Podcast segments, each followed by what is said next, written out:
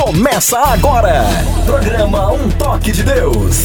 Oferecimento: Igreja Cristã da Trindade. Endereço: Avenida Fagundes Filho, número 55, ao lado da estação do metrô São Judas. Um Toque de Deus. Apresentação: Pastor Paulo Romeiro.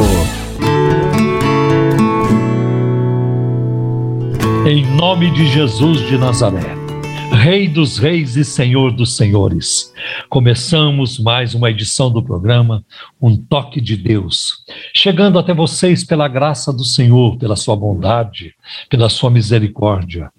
Porque a palavra de Deus diz que as misericórdias do Senhor são a causa de não sermos destruídos, consumidos, porque elas não têm fim.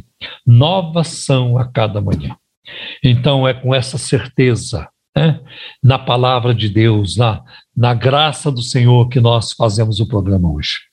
E sou grato também pela presença do pastor André Henrique, pastor da nossa igreja lá em Osasco, e nós vamos ouvir suas palavras iniciais. E aí, jovem, tudo bem? Jovem pastor, tudo bem com você? Bom dia, meu querido pastor, uma alegria estarmos juntos novamente, mais um final de semana, fazendo aqui juntos o programa Um Toque de Deus, onde juntos vamos estar com os nossos ouvintes, aprendendo mais sobre a palavra de Deus, aprendendo porque quando eles nos perguntam e quando nós pesquisamos, nós aprendemos muito também, não é, meu pastor? É verdade. E as perguntas estão cada vez mais desafiadoras. Verdade. Cada vez mais São fantásticas. E com isso todos aprendem. Nós aprendemos também, porque nós temos que Verdade, muito, né? informação para responder. Verdade. E... Então eu quero dar um beijo aí pro pessoal, mandar um beijo a todos e que Deus é maravilhoso, né? Então, que Deus nos ajude a fazermos um bom programa.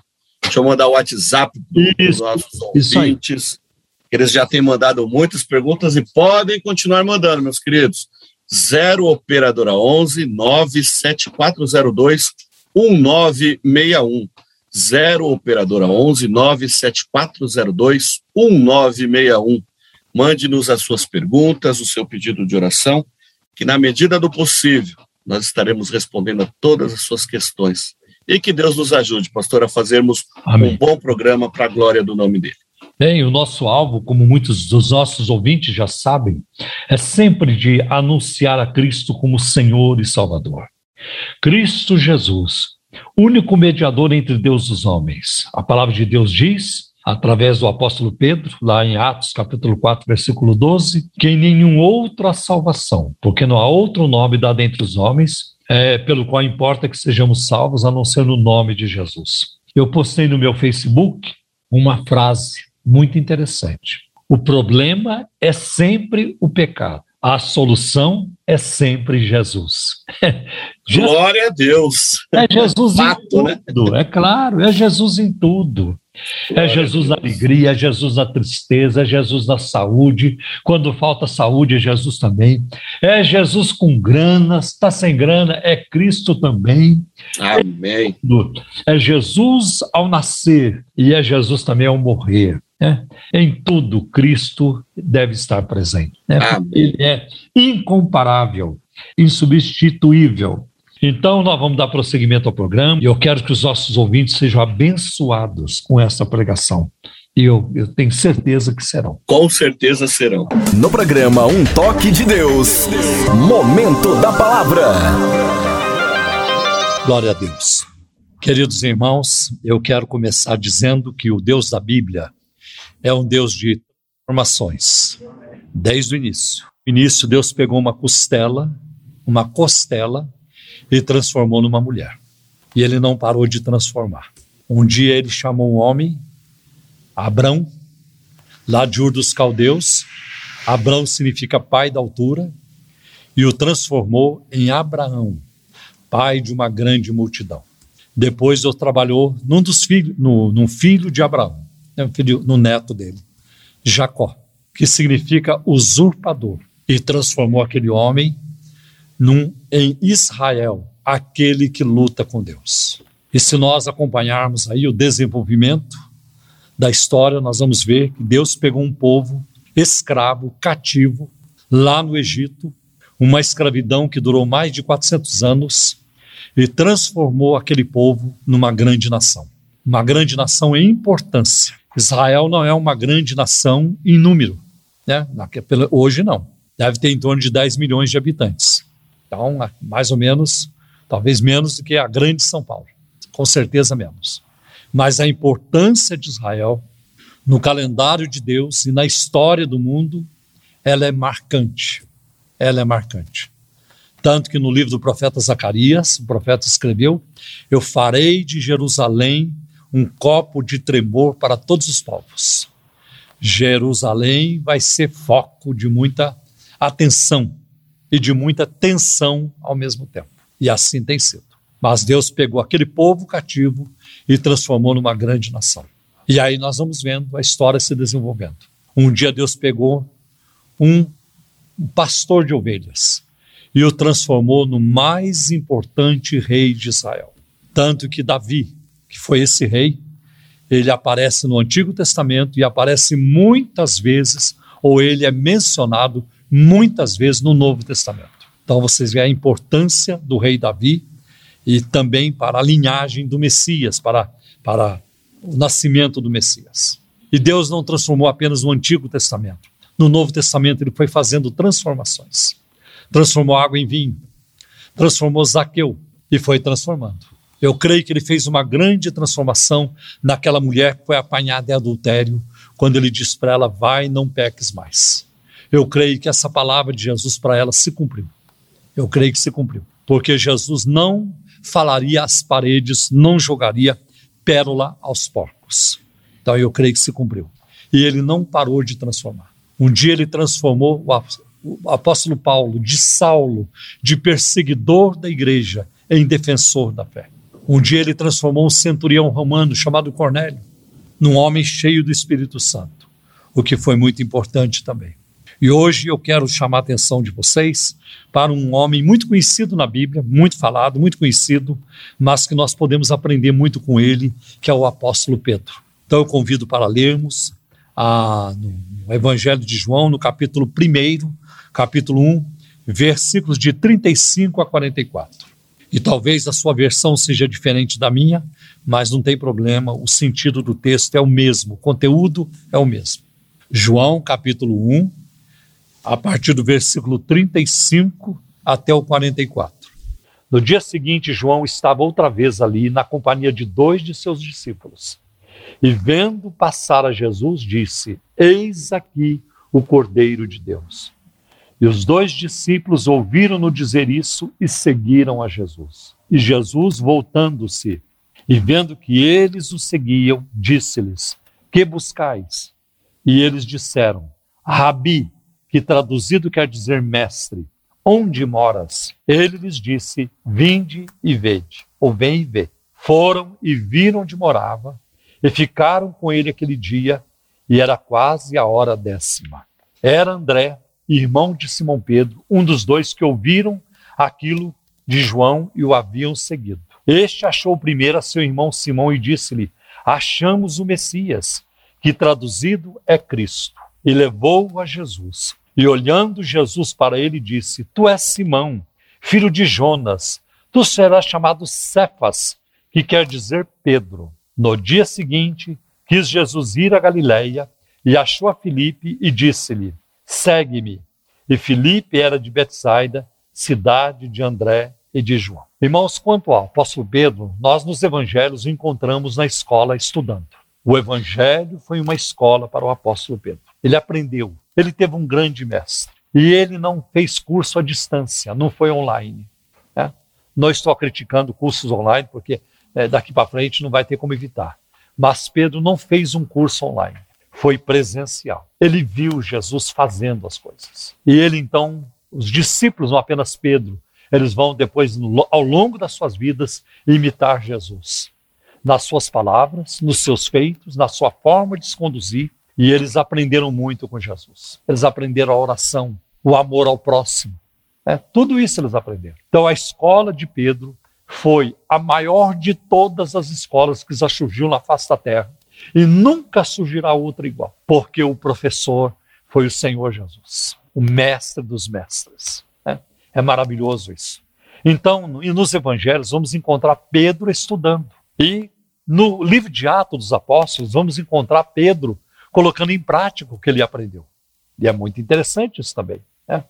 Como Jesus citava as Escrituras, Pedro também citava. E aí nós vemos o testemunho de Pedro. E do capítulo 1 até o capítulo 12 de Atos, nós vemos uma presença muito marcante de Pedro, uma liderança de Pedro, junto com Tiago. A partir do capítulo 13 de Atos, Pedro ele se afasta o destaque agora é para o apóstolo Paulo. Então, Paulo ocupa com destaque os capítulos de 13 a, a 28 de Atos. Isso não diminui nenhum nem outro. Isso também não torna um mais importante do que o outro. Apenas é o relato da história, foi como Lucas descreveu. E nós vamos encontrar nas cartas de Pedro os ensinos de Pedro. É muito, são muito importantes também. Eu tenho a impressão de que Pedro fosse um homem forte, porque ele era um pescador profissional. E geralmente pessoas raquíticas não vão se dar bem no mar, não vão se dar bem com, com barcos, puxar o barco, empurrar o barco, lavar, cuidar do barco, fazer manutenção e se virar. Vão ter que se virar também quando surgir uma tempestade. Então eu creio que Pedro era um homem é, fisicamente forte. Né? A Bíblia mostra em Lucas capítulo 5, versículo 10, que ele era um pescador profissional. E parece que Pedro gostava de resolver as coisas na base da violência, como no caso de Malco, em João capítulo 18, versículo 10, lá no Getsemane, quando ele cortou a orelha é, do, do servo do sumo sacerdote. Pedro cortou a orelha dele. E existem explicações, alguns comentaristas bíblicos acreditam que Pedro fosse canhoto, que ele fosse canhoto, porque ele cortou a orelha direita de Marcos. E para ele cortar a orelha direita de Marcos, ele tinha que pegar a, a, espada com a mão esquerda e mirar na orelha, na orelha, é, na orelha direita é, de Malco. Pode ser que isso seja verdade. Né? Mas, canhoto ou não, ah, aí está uma informação sobre Pedro. Né? Pedro estava diante de Jesus na última ceia e ele estava bem na frente de Cristo, sentado na frente de Cristo, e João estava do lado. Tanto que quando Jesus diz, um de vocês há de trair, ele trocou um olhar com Pedro, com João, como que pergunta, pergunta quem é. Ele não perguntou porque ele estava um pouco distante, mas como João estava do lado, ele passa então a tarefa para João, pergunta quem é. Né? Então eles começaram a perguntar. Aí nós vamos ver também que Pedro era uma pessoa social. Ele não vivia sozinho, ele não, não, não, não caminhava sozinho. Né? Quando é, Simão conheceu a Cristo, ele estava morando com seu irmão André, e isso é socialidade. Porque, infelizmente, nós vamos ver hoje no mundo evangélico pessoas que não se falam uma com a outra. Irmãos, famílias. E tem gente que faz isso por causa da política, por causa de um lado e de outro.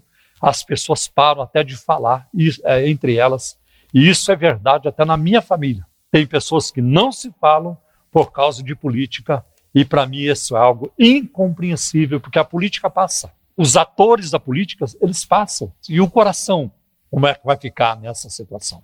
Nós vamos ver também que ambos né, eram de Betsaida, e Pedro era um homem de família. Né? Depois eles se mudaram para Cafarnaum, de acordo com Mateus capítulo 8, versículo de 5 a 14. E Pedro teve uma esposa, porque Jesus curou a sogra de Pedro e foi justamente lá, é, em Cafarnaum, em Mateus capítulo 8. Pedro curou a sogra de Pedro. E tem alguns que dizem que foi por essa razão que Pedro negou Jesus, que ele ficou com raiva de Jesus ter curado a sogra dele. Irmãos, isso não é bíblico.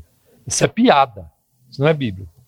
Agora, Simão ou Pedro teve uma esposa, porque Jesus curou sua sogra. E isso se confirma com uma palavra de Paulo, em 1 Coríntios capítulo 9, versículo 5, quando Paulo diz assim: Não tenho eu direito de levar também uma mulher como esposa, como Pedro e outros irmãos do Senhor fazem?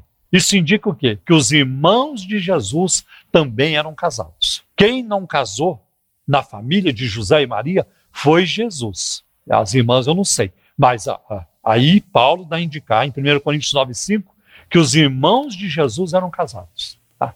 Por que, que Jesus não casou? Porque Jesus já estava comprometido com a noiva, e a noiva é a igreja. E ele virá, ele virá como noivo, buscar a sua noiva, e então haverá um casamento no céu. Que maravilha! Nós, nós vamos nos casar com Jesus como corpo de Cristo, como a noiva de Cristo, e a festa vai ser grande. A festa vai ser grande. Que bênção, sabemos disso. Observe a mente de Pedro. Pedro, ele tinha uma mente curiosa, né? pois ele vivia fazendo perguntas. Por exemplo, em Mateus capítulo 18, versículo 21, ele pergunta: Senhor, quantas vezes devo perdoar alguém? E Jesus disse: Pedro, até 70 vezes 7. 490 vezes. Eu não creio que Jesus estabeleceu um limite. Pedro, 490 vezes. Depois de 490 vezes, Pedro, vai para cima, não perdoa não, é, arrebenta, Pedro, com quem ofender você. Não creio que é, esse é o sentido. Eu creio que o sentido aqui é, Pedro, não tem limite. Você vai perdoar, Pedro, vai perdoar, vai perdoar. E eu quero dizer uma coisa, eu já fui perdoado pelo Senhor mais de 490 vezes. E todos vocês já foram. Aqui não tem ninguém que possa dizer, não, Deus, Jesus me perdoou umas 200. Jesus só me perdoou umas 300. Jesus está chegando lá na conta. Não, já perdoou muito. Eu todo dia peço perdão para Jesus. Às vezes eu peço perdão para Jesus mais de uma vez por dia. E eu já estou com mais de 50 anos de fé. Imagine quantas vezes Jesus me perdoou. E assim nós devemos agir também. Que é o nosso amor para com o próximo, nosso, eh, que o nosso perdão não tenha limite. Isso é muito importante. Né? E outra coisa, Pedro sempre vivia fazendo declarações, Pedro era impulsivo, Pedro às vezes falava demais, né? e queria dar suas opiniões em tudo. Olha, você, vou dizer uma coisa para vocês, nós parecemos com Pedro. Muitos de nós somos impulsivos, falamos que não devemos, agimos de forma que não, não devíamos agir, somos impacientes, somos tensos, ficamos ansiosos, emocionalmente nós ficamos também a dever, tem um punhado de coisa que acontece conosco que nós encontramos em, em Pedro. Pedro nos representa. Pedro, nessa área, Pedro nos representa. Tá? Agora, observe Pedro emocionalmente, era sempre movido por palavras né? e as ações de Jesus. Por exemplo, em Lucas 5, versículo 8, ele pede para Jesus se afastar dele. Já em Mateus capítulo 14, versículo 28, ele quer se aproximar de Jesus andando por cima das águas. Quando ele viu Jesus andando por cima das águas, ele reconheceu que era Jesus. Ah, no primeiro momento, não, ele disse: Senhor, manda que eu vá te encontrar. Eu quero ir te encontrar. E Pedro foi. E é o único homem na história da humanidade que caminhou sobre as águas. Não conheço outro relato de alguém que tenha caminhado sobre as águas. Um pouquinho, mas ele caminhou um pouquinho, mas ele caminhou sobre as águas. Pedro teve essa sensação, até que ele começou a afundar, não por culpa de Jesus, mas por culpa dele. E ele, a fé dele tremulou, e ele começou a afundar. E aí ele faz a oração mais curta da sua vida: Senhor, socorre-me. Tá vendo? Você não precisa falar demais na hora da oração. Uma oração simples, curta. Jesus atendeu: Senhor, socorre-me. E ele foi socorrido ele foi socorrido. Não estou dizendo que você não deve fazer orações mais longas. Não, a gente precisa passar tempo em oração. É, é, é, tão bom quando o crente se habitua, ele tem a disciplina, ele, ele consegue ficar mais tempo orando, meia hora, 40 minutos, uma hora, mais horas até. Tem crentes que oram muito. Né? E a maioria tem dificuldade nessa, nessa, nesse momento. Mas eu quero dizer o seguinte: Deus ouve a oração, por mais simples que ela seja. Se você disser, Jesus, ajuda-me, isso ele vai ouvir, ele vai te ajudar. Jesus, é, eu te amo, ele vai ouvir também essa expressão. Tá? Em João capítulo 21, versículo 7, ao saber que Jesus estava próximo lá na praia, ele lançou-se ao mar porque ele estava nu. Não que Pedro estivesse totalmente sem roupa. Não, o judeu não faria isso, principalmente em público. Né? Ele não estava adequadamente vestido. Ele estava só com a roupa de baixo, a roupa pescando, estava na água, como nós também fazemos quando entramos na piscina. Não, a gente não entra de terno e gravata, a gente não entra de camisa social, calça social, nós entramos de short, né? E assim por diante. E Pedro não se sentiu bem de estar na presença de Jesus da forma como ele estava vestido. Acho isso muito interessante. Veja a vida espiritual de Pedro. Uma, vê se não parece com a gente. Uma hora está em cima, outra hora está embaixo. Uma hora fala por revelação, como aconteceu lá em, em Mateus capítulo 16, em Cesareia de Filipos, quando Jesus perguntou para os discípulos: Quem diz os homens ser o filho do homem? Quem, quem que as pessoas dizem que eu sou? É, porque havia muito comentário sobre Jesus. E Pedro, rapidamente, uh, e os discípulos começaram a falar. Uns dizem que o senhor é, João, é, é Elias, outros dizem que é Jeremias, um dos profetas. E vocês? Quem que vocês acham que eu sou? E olha o que Pedro respondeu. Tu és o Cristo, o Filho do Deus vivo. Irmão, isso é muito forte. Isso saiu dos lábios de um judeu. Judeu não pode falar isso. Porque judeu sabe que lá em Deuteronômio, capítulo 6, está escrito: Ouve, ó Israel, o Senhor é um, não há outro. E quem é o Deus dos judeus? Quem é o Deus do Antigo Testamento? É Jeová. Como é que agora Pedro diz isso para Jesus? Não foi Pedro. Não foi a sinagoga que ensinou isso para ele. Não foram os rabinos que ensinaram isso para Pedro. Isso não saiu dele. Quando ele diz isso, Jesus responde: Bem-aventurado é você, Simão, filho de Jonas. Bem-aventurado significa parabéns para você, Pedro. Feliz de você, Pedro, de ter dito isso para mim, porque isso não foi a carne e o sangue que te revelou, não foi o intelecto, não foi a escola, não foram os rabinos, foi meu pai que revelou isso para você. Que coisa tremenda sobre a natureza de Cristo, o que Cristo é, não vem dos livros da escola, não vem do conhecimento humano, não vem da filosofia. O que Cristo é, é a revelação de Deus para nós. Que coisa maravilhosa. Então, isso aconteceu. E aí, logo em seguida, quando Jesus começa a falar, pois é, eu vou para Jerusalém, eu vou ser entregue na mão dos homens, eu vou morrer, e eles vão, né, vão me matar. E Pedro, Senhor, não faça isso. Para de falar essas coisas. Senhor, poupe-se, não se exponha. E naquela hora Jesus reconheceu outra coisa. Né? E Jesus disse para ele: saia da minha frente, Satanás. Para trás de mim, Satanás, porque você me serve de escândalo. Na verdade, Pedro não estava endemoninhado, Pedro não estava com demônio no corpo, o inimigo apenas usou as palavras de Pedro e Jesus tinha discernimento, e tem, ele é Deus. E ele sabia de onde vinha, e ele repreendeu. Então, você vê Pedro, uma hora está muito bem espiritualmente, e noutra hora não está tão bem espiritualmente. Né? Agora, é, é, muito importante é, que Pedro ele não estava presente quando André encontrou-se com Jesus. Está em João 1,39. Mas quando ele foi convidado para conhecer Jesus, ele respondeu prontamente. Pedro foi levado a Jesus. Tem um comentarista bíblico chamado Dr. Plummer, ele diz que na história da igreja, Pedro é tudo e André é nada. Mas se não fosse André, existiria um Pedro? André estava sempre levando alguém a Cristo. Em João capítulo 1, versículo 42, ele levou seu irmão Pedro a Cristo. Em João 6, versículo 8, André levou a Cristo, o rapaz ou o menino, que tinha os cinco pães e os dois peixes. E em João capítulo 12, versículo 21 e 22, André levou alguns gregos até Jesus. É. André nunca escreveu uma carta no Novo Testamento. André não tem milagres, não tem nenhum milagre é, atribuído a André. E André não aparece com uma liderança forte como Pedro, como Paulo, como Tiago e João e outros, mas este homem era um ganhador de almas, ele era um evangelista. Ele gostava de levar as pessoas a Jesus. Ele trabalhava nos bastidores. Isso é muito bonito. Alguns de vocês já me ouviram contar, me perdoe pela repetição. Mas eu teve uma época na minha vida, eu era solteiro ainda. E eu pregava numa grande igreja de São Bernardo. Me convidavam com frequência. Quando eu ia lá pregar, eu pregava de domingo a domingo, toda noite, com cultos. Toda noite com cultos. E eu lá do púlpito, eu sentado lá, esperando o momento de pregar, eu observava um irmão que ficava lá na calçada. O nome dele era Basílio.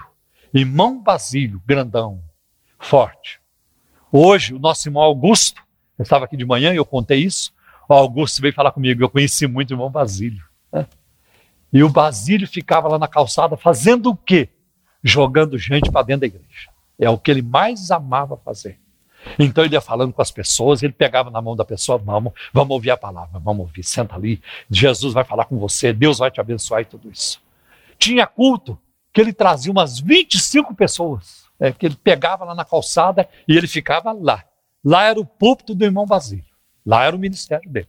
Ah, era uma coisa maravilhosa.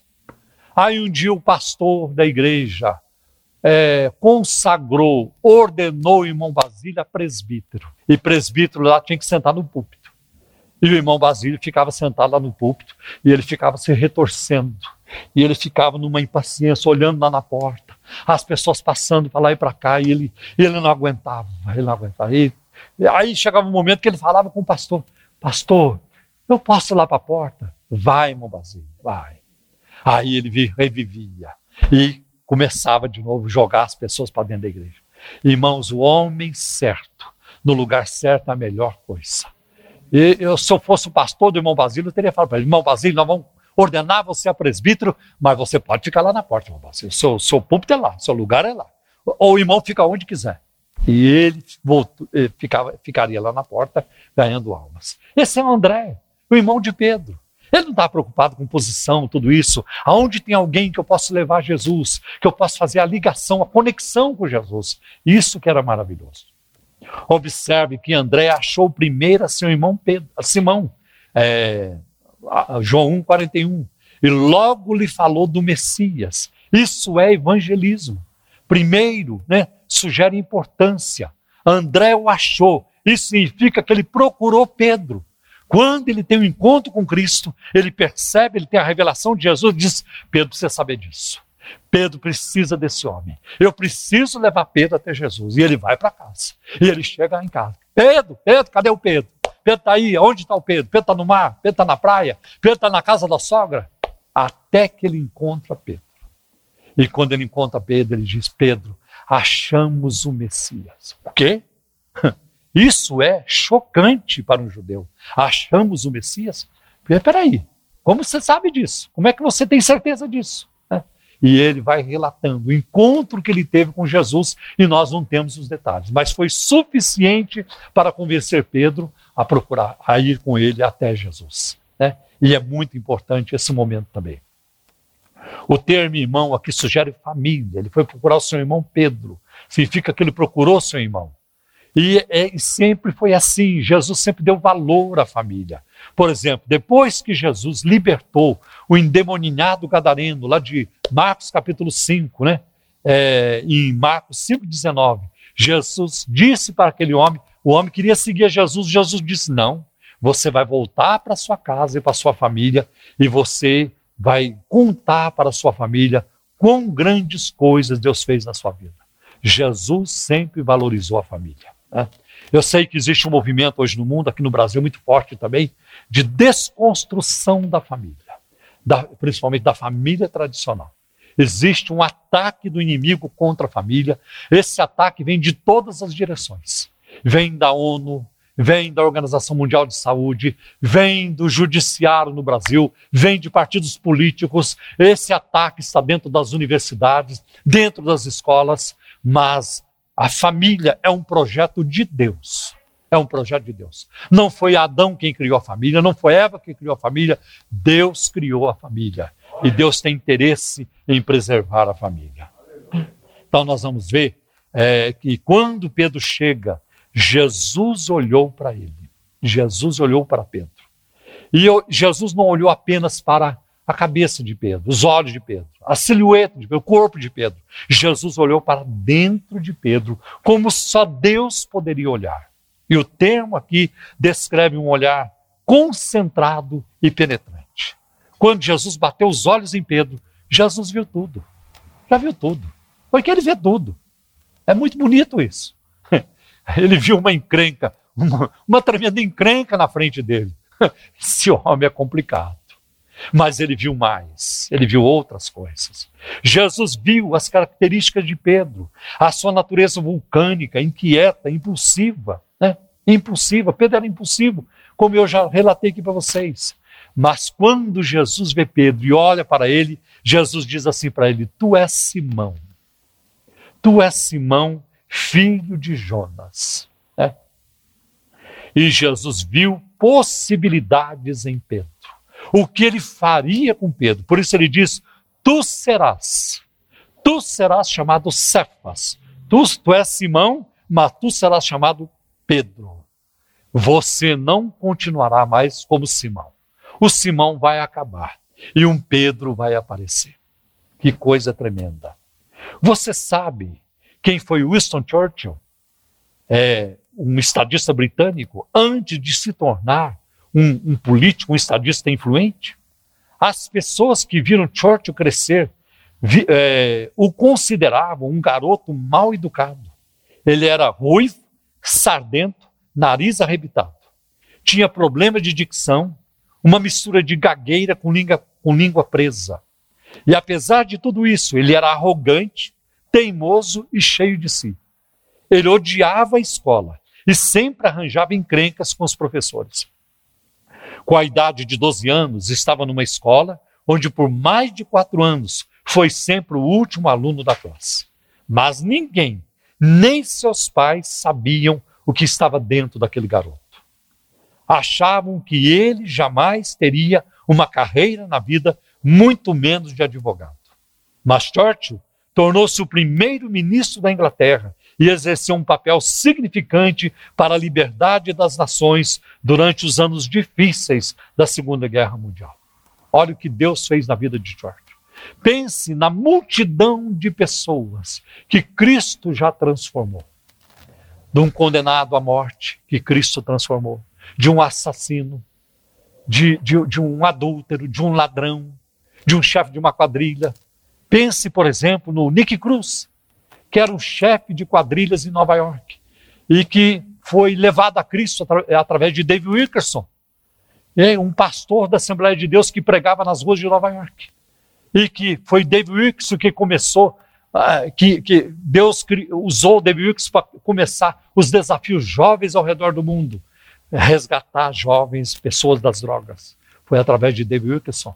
É muito bonito isso. A transformação que Deus fez na vida de Nick Cruz e na vida de tantos outros. Pense no Jesse Valadão, o Cafajeste. Né? Eu conheci pessoalmente a transformação que Deus fez na vida dele e na vida de tantos. Nelson Ned, Pensa na transformação que Deus fez na sua vida. Você e eu, condenados, filhos do, do pecado, desviados desde o ventre, condenados ao inferno. Não tinha por onde escapar. Não tinha outra saída.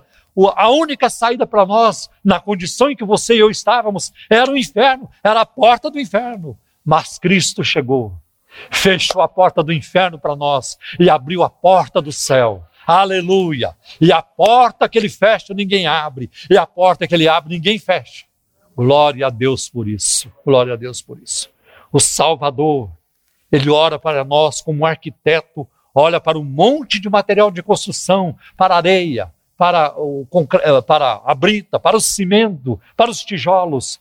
E ele, na sua mente, já imagina um prédio com estrutura moderna e acomodações confortáveis. Eu creio que é um tempo de você e eu orarmos: Senhor, trabalhe em mim. Senhor, eu quero ser esse edifício. Eu quero ser essa obra-prima. Eu quero um eu peço que o Senhor faça um trabalho mais aprofundado do teu espírito na minha vida, Senhor. Deve ser essa a nossa oração. Cristo olha para nós como um pintor olha para a tela, as tintas e os pincéis. Está tudo em branco, mas ele já sabe. Ele sabe na sua mente né, a, a, a figura, já está lá a pintura, já está delineada, ele sabe onde vai colocar a cor tal, a, a tonalidade tal, aonde ele vai fazer um recorte e assim por diante. Ele vai fazer tudo isso. Cristo olha para nós como o escultor olha para um pedaço de mármore de madeira, e é isso que muitos de nós éramos. Um simples pedaço de madeira, podia jogar no fogo, não ia fazer falta nenhuma, mas Cristo nos esculpiu, trabalhou em nós e nos transformou e por isso nos deu vida eterna. Nós vamos viver eternamente, nós vamos brilhar como os astros do firmamento por causa de Cristo. Aleluia, porque Ele trabalhou em nós, nos esculpiu. Jesus trabalhou uma mudança na vida de Pedro. De Simão, filho de Jonas, Jonas significa pomba. Para Pedro, significa rocha. A pomba é uma ave inconstante que incomoda, que voa de um lugar para o outro sem propósito definido. E Jesus diz: Farei de você uma rocha com caráter sólido e firme. E quando lemos as epístolas de Pedro, vemos que ele enfatiza isso: né? a ética, o caráter, a obediência. Né? Acho isso muito bonito o que Pedro faz. Ele aprendeu muito. Jesus conhece todos nós, de acordo com João 2 e versículo 25. Não havia necessidade que alguém lhe falasse do ser humano, porque ele conhecia o que havia no ser humano. A trajetória de Pedro foi, foi feliz? Foi feliz, mas não, mas não foi suave. Né? Pedro, é, na, na trajetória de Cristo e dele, haveria um calvário, porque Pedro precisava de um Salvador. Depois Pedro passaria pela experiência do túmulo vazio e ele foi lá verificar. Ele sabia. Ele e João foram ao túmulo. Né? João é, corria mais do que ele. Mas quando João chega, ele para. E é Pedro quem vai ver é, o que, é que está lá dentro do túmulo. Ele sai de lá, não tem corpo nenhum, porque Jesus havia ressuscitado e Pedro prega a sua ressurreição. É muito importante. E ele vai falar isso nas suas pregações no livro de Atos. Haverá um Pentecostes na vida de Pedro. Ele precisa passar pelo cenáculo, a descida do Espírito Santo, a experiência do vento veemente e impetuoso, línguas repartidas como que de fogo, porque Pedro precisa do poder espiritual para fazer a obra, para pregar, para ganhar almas, para batizar as pessoas. E o processo de mudança na vida de Pedro foi lento, não foi de uma vez. Ele foi errando, foi acertando foi sendo perdoado, errava de novo. E em Gálatas, capítulo 2, versículo de 9 a 11, nós temos uma informação de Paulo que escreveu Gálatas dizendo: Eu repreendi Pedro na cara porque ele se tornou repreensível, estava fazendo algo errado. Paulo repreendeu. Acho isso muito interessante. Paulo confrontou. Mas é muito bonito também que quando Pedro escreve numa das suas cartas, ele cita o apóstolo Paulo. E ele não cita com amargura, é, tem aquele, aquele irmão lá, né, que vocês sabem, que perseguiu muito a igreja do Senhor, odiava a gente, escrevia umas cartas aí muito complicadas, né? Não, não é esse o tom. Né? Pedro escreve com um tom de admiração por Paulo. O irmão Paulo escreve coisas profundas? São difíceis de entender mesmo, que os incrédulos distorcem. Então, o tom de Pedro para com Paulo é um tom ameno, é um tom amoroso. Isso é muito bonito, né? como Jesus trabalhou na vida de Pedro. E, e Pedro sabia que ele ia morrer. Numa das suas cartas ele diz, né, é, é, que ele, ele fala sobre isso, né, é, da sua partida que já estava próximo, e é muito importante isso. Tudo o que aconteceu com Pedro, até os erros, as pisadas na bola e os perdões, as coisas positivas, tudo isso foi produtivo para ele e para o reino de Deus e a vida de Pedro é tão importante para nós que nós estamos falando dela aqui hoje, dois mil anos depois, ou mais de dois mil anos depois. E eu tenho a convicção de que eu não sou o único pastor no mundo, pregador no mundo hoje, neste momento, que só eu estou falando de Pedro. Pode ter certeza, alguém está falando de Pedro em algum lugar aqui no Brasil, na Europa, na África, na América Central, em algum, muitos. O nome de Pedro está sendo lembrado por causa de Jesus, o que Jesus fez na vida dele. Amém, meus irmãos. Que Deus nos abençoe com essa mensagem. Em nome de Jesus.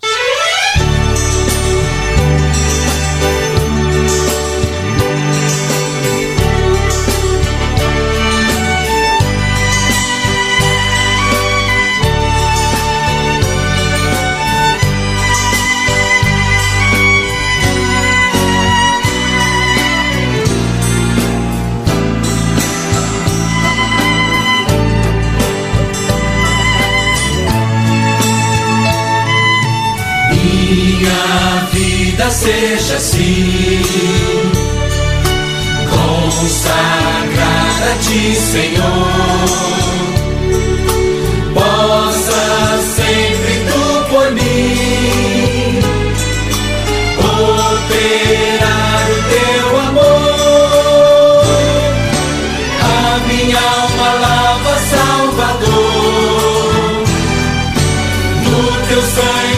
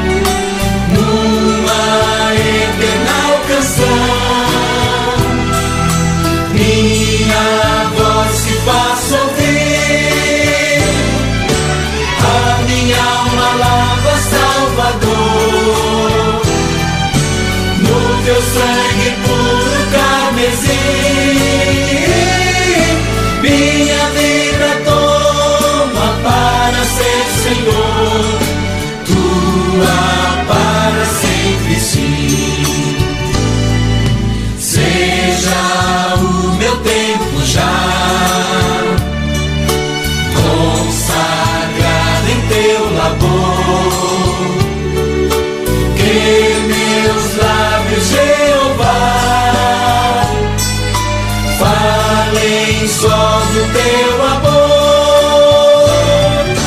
A minha alma lava, Salvador, no teu sangue puro carmesim.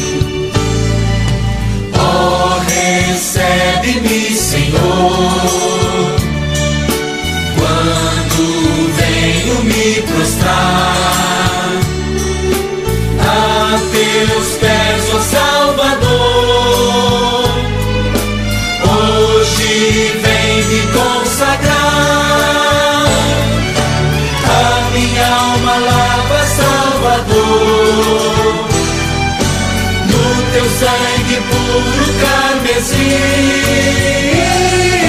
Minha vida toma para ser Senhor tua para sempre sim.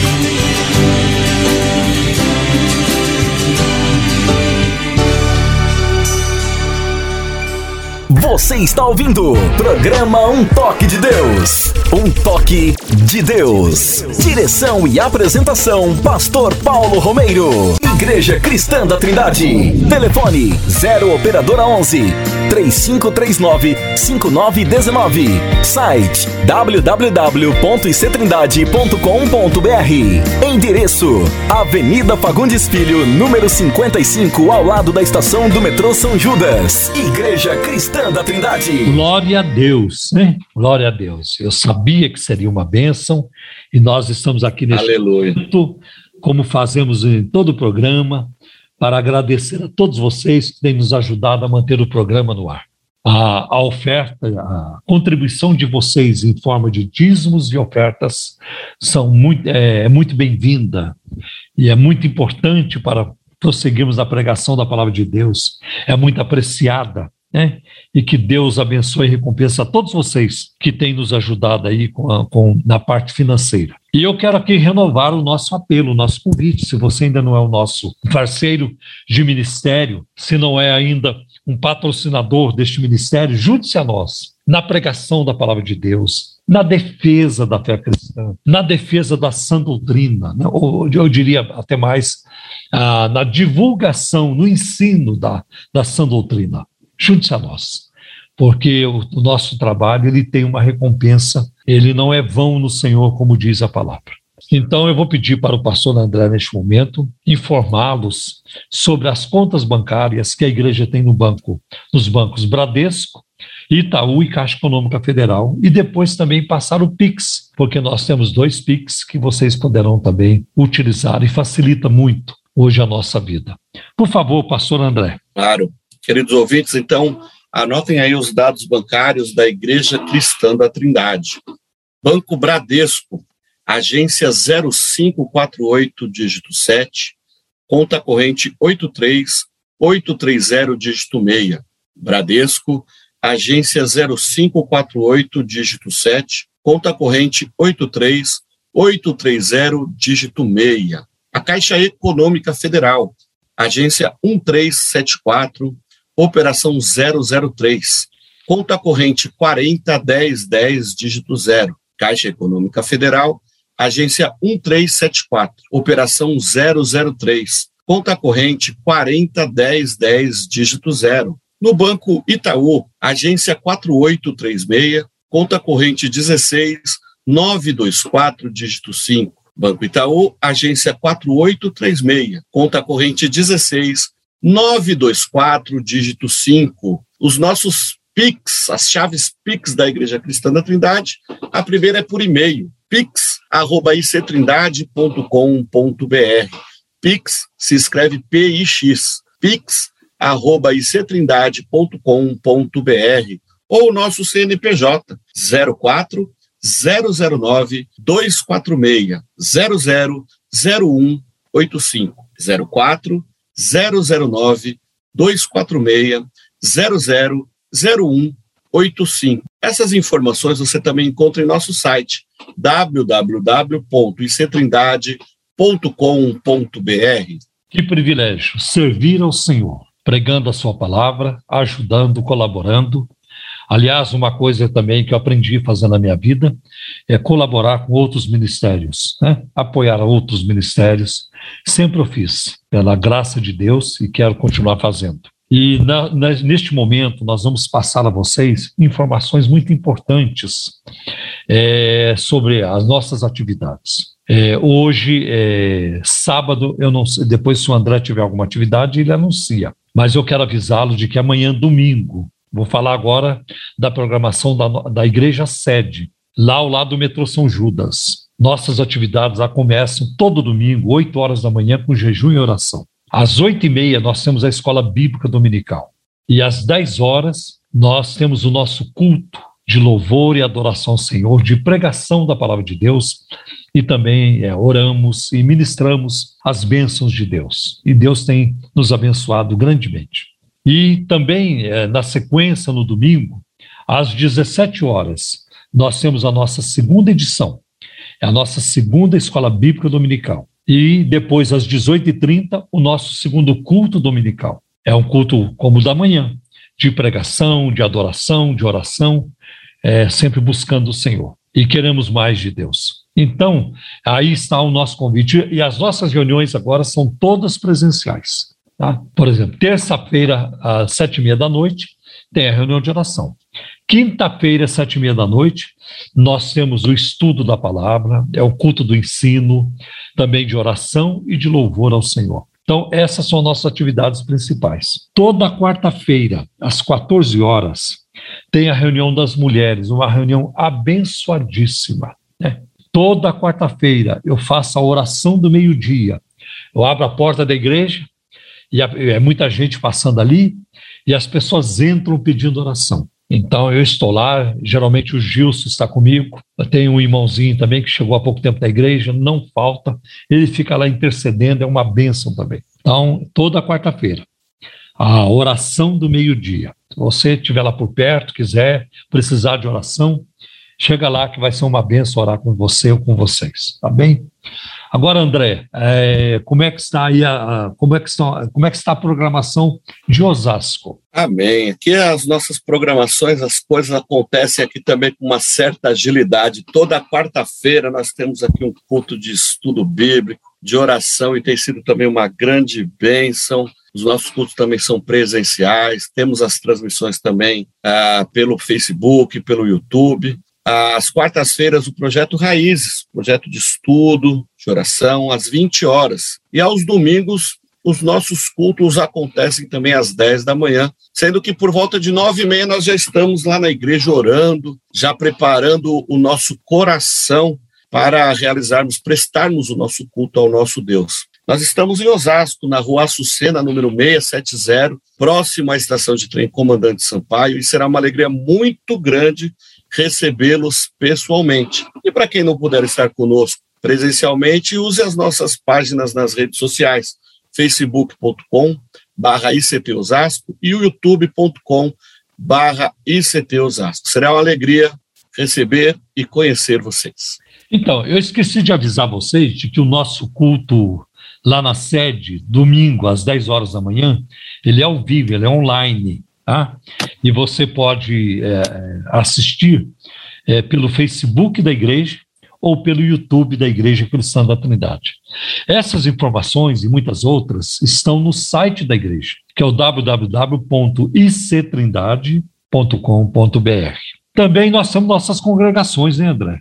Acho que Perfeitamente. vamos divulgar agora nossas congregações. Se você, eu tenho aqui comigo, se você não tiver, é, mas eu acho que você vai ter. Sim, nós temos a nossa igreja lá em Cosmópolis, o pastor Edivil e a sua equipe, um pessoalzinho maravilhoso, é, é. um grupo fantástico. Estão lá no centro de Cosmópolis, né, na rua Campinas, número 749. Benção. Aliás, as reuniões acontecem às terças e quintas, às 19h30, e aos domingos, às 9 da manhã, temos a Escola Bíblica Dominical, e às 19h30 acontece ali o Agora, público. Diz aí. Agora mudou para 19 horas, no domingo à noite. Ah, então tá bom. Então às 19 horas. Então Isso. chegue às 19 horas, que vai ser uma alegria, com certeza nossa equipe lá em Cosmópolis, a equipe do pastor Edivio estará lá pronto para receber vocês. Eu quero aproveitar aqui, não posso esquecer, né, pastor? Mandar um abraço para todos eles lá, né? Pastor é, Edivio, Doni, Diel, Marli, Aneia, Daniel, Aline, né? Uma turma. Se nós, eu não posso falar o nome, que eu sempre vou esquecer alguém, né? Então, para todos os nossos Wesley, Wesley, Wesley, então, Abel, Ayane, é verdade, tá vendo? A gente vai sempre esquecer, né? Mas é um grande beijo para todos. O Daniel Gomes. Daniel, exatamente, a Aline também, né? Aline, é. Temos também a nossa igreja lá em Peru, o pastor Zenilton e a sua equipe. Todos eles estão lá também, na rua Elídio Figueiredo, número 439. Os cultos ali acontecem às quartas, às 19h30 e aos domingos, às 10 da manhã. Lá em Pirituba, pastor Everaldo e a sua equipe também, eles estão na Avenida Paula Ferreira, número 2809, fica ali na Vila Pirituba. E ali os cultos acontecem às quartas-feiras, às 19h30, e aos domingos, às 10 da manhã. Você que está ali na região, pode passar por lá com o pastor Everaldo, Janaína, Marquinhos, o Kleber. Tem uma galera maravilhosa lá Fabiana. também. Fabiana, estão todos lá também. Amaro. Prontos, todos prontos para recebê-los e cultuarmos juntos ali ao nosso Deus. E a Priscila, esposa do pastor Everaldo. Priscila, sim, muito querido. o Aldo, é. o Aldo da sua sanfona, o Aldo e a sua sanfona, olha aí. O Flávio. Flávio, o irmão Flávio, uma então, bênção, a galera. Olha, a nossa igreja lá em Perus, ela fica próxima a, próximo à estação do trem Perus, da CPTM. Queria só acrescentar essa informação. Que é importantíssimo. Lá, lá parece-me que o culto é quinta-feira, André, às 19h30. É, domingo às 10 horas da manhã e, na, e durante a semana, quinta-feira, às 19h30. Tá? E foi colocado quinta-feira para a turma de para a turma de Pirituba de, de vez em quando e colaborar lá com eles. Por isso Fantástico, eles... boa ideia. É, porque boa na... ideia. Aí... Tudo perto, né? É, é. Legal. Tá bom, então. Olha, é, então nós vamos prosseguindo com o programa e agora vamos para uma parte muito interessante, que é o momento de perguntas e respostas. Agora, você pergunta e nós respondemos. Perguntas e respostas no programa Um Toque de Deus. Muito bem, Pastor Paulo. São muitas as perguntas. Quero mandar um abraço aqui, pastor, para nossa ouvinte, Dona Maria do Socorro, ela ali da região de Santo Amaro, sempre também participando aqui no WhatsApp. Um grande abraço, minha irmã. Que Deus abençoe a sua vida. Pastor, eu tenho uma pergunta, na verdade são duas perguntas a respeito a que a pessoa não se identificou, Mas ela diz assim: com relação à alma e espírito, após a morte, o que ocorre? Olha, é, o apóstolo Paulo, ele, ele fala uh, uh, em 2 Coríntios, capítulo 5, você tem esse texto aí, André? 2 Coríntios, 2 Coríntios, capítulo 5, e no versículo 8, eu acho que ali nos dá uma ideia também, né? 2 Coríntios 5, versículo 8. Vamos lá o texto então. Temos, pois, confiança e preferimos estar ausente do corpo e habitar com o Senhor. Ok. É... Veja bem, eu acho que seria bom você ler o versículo 6 primeiro. Depois você vamos... repete o 8, por favor. Então vamos lá. Portanto, temos sempre confiança e sabemos que enquanto estamos no corpo, estamos longe do Senhor. Temos, pois, confiança e preferimos estar ausente do corpo e habitar com o Senhor. Enquanto eu estiver no corpo, estou ausente do Senhor, estou longe do Senhor. Né? Agora, é, por isso, desejamos deixar este corpo, desejamos morrer para habitar com o Senhor. Então, estar ausente do corpo é estar presente com o Senhor. Para onde iremos? Para a presença de Deus. Né? Glória então, a Deus. Quando nós morremos, a, o nosso espírito vai para Deus e o corpo volta para o pó de onde veio. Sim. Porque o, o, pó é pó. Né? Então volta para onde veio. Até a ressurreição. Até a ressurreição. Né? ZYM 681, 102.1 MHz, Arujá, São Paulo.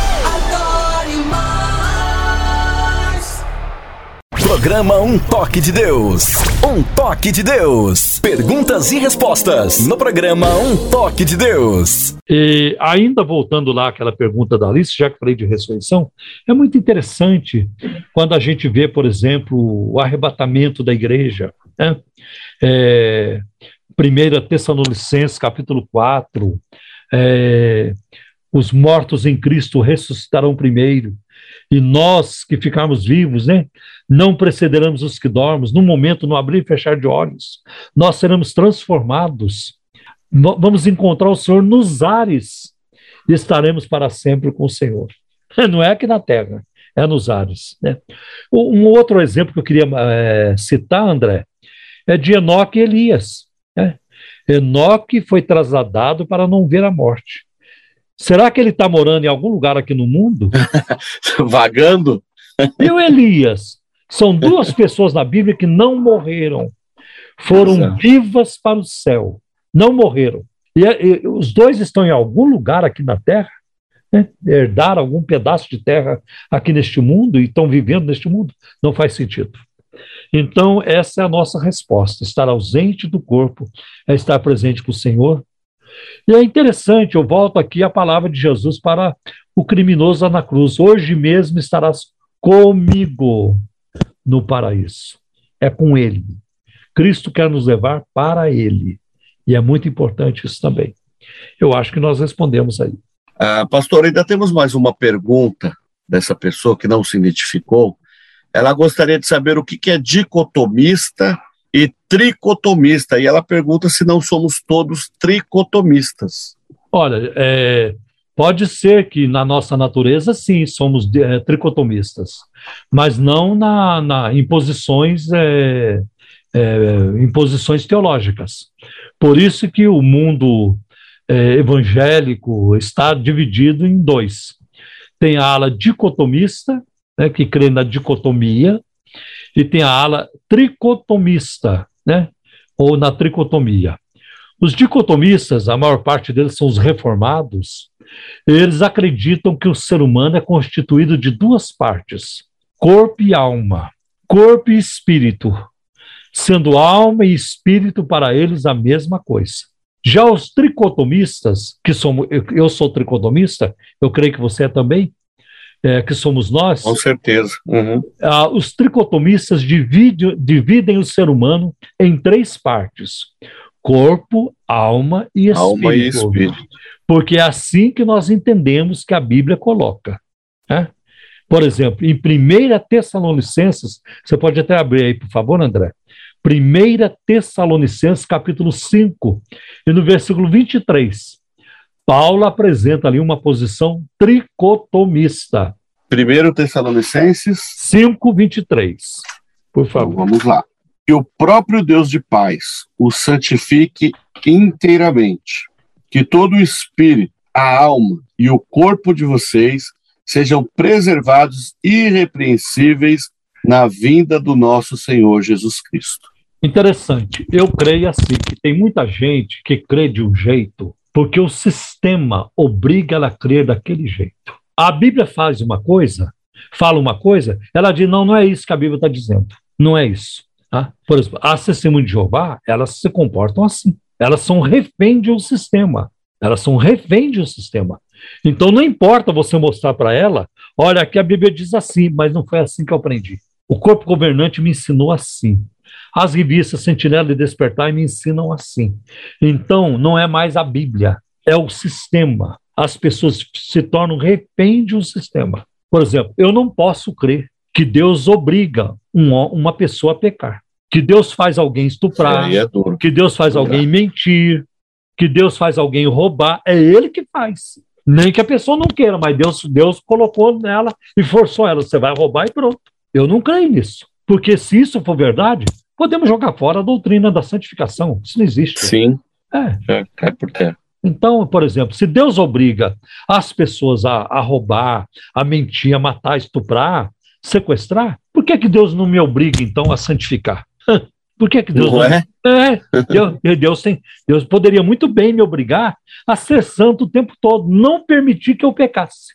Sim. Assim como ele empurra os outros para pecar, Deus poderia me empurrar para a santificação, para nunca Isso. mais pecar. Então não faz sentido. Por que, que as pessoas creem assim? Porque elas são refém de um sistema. Se ela pensar diferente, não ficará bem para ela. Refém de um sistema. Então é o que eu vejo aqui também nessa questão. Agora, André, o apóstolo Paulo disse: o vosso corpo e alma e espírito. A alma é o assento do nosso intelecto, da nossa vontade, nas nossas emoções. O corpo é o corpo físico. E o espírito é a nossa a parte que veio de Deus, né? O nosso espírito que se comunica com o espírito de Deus. Agora, tem mais um texto que eu gostaria que você lesse para a gente reforçar Sim. isso, que está em Hebreus capítulo 4, versículo 12. 4, 12. Vamos lá.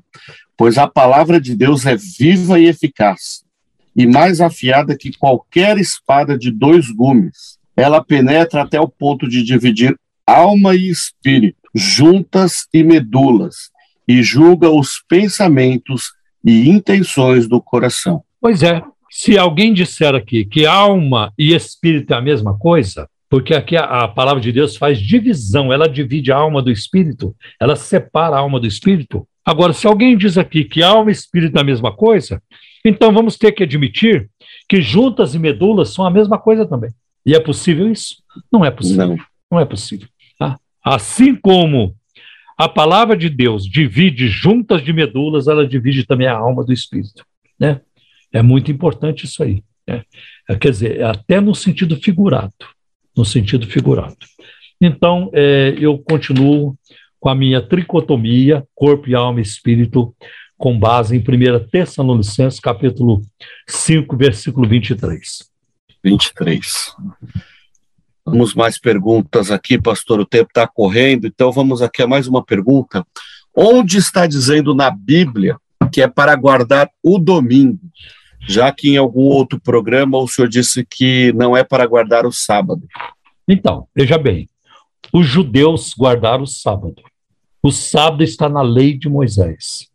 Existe lá o dia de descanso na criação, né? o sábado, é o sétimo dia. Quando chega na lei de Moisés, a lei de Moisés normatiza isso. Agora, quando chega no Novo Testamento, Jesus inaugura uma nova aliança. Nós vemos até que Jesus foi censurado, criticado, é, perseguido, porque ele fazia obras no dia de sábado. Ele curava no dia de sábado, e eles achavam que isso era quebrar a lei de Moisés. Quando nós vemos a, a partir da ressurreição de Cristo, a Bíblia diz que Jesus ressuscitou no primeiro dia da semana. Da semana. Portanto, num domingo.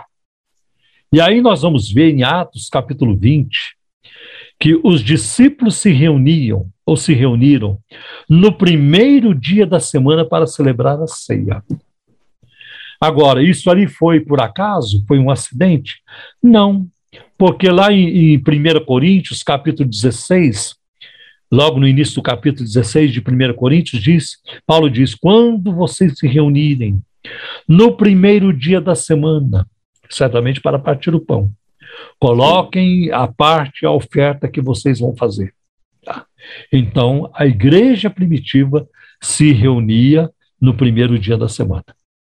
Outra coisa, quando olhamos para a patrística, para os escritos dos pais da igreja, vários deles vão testemunhar a igreja guarda o domingo porque foi o dia em que o Senhor ressuscitou. Ora, o argumento dos sabatistas é de, é de que quem mudou a guarda do sábado para o domingo foi o imperador Constantino. Isso não é verdade.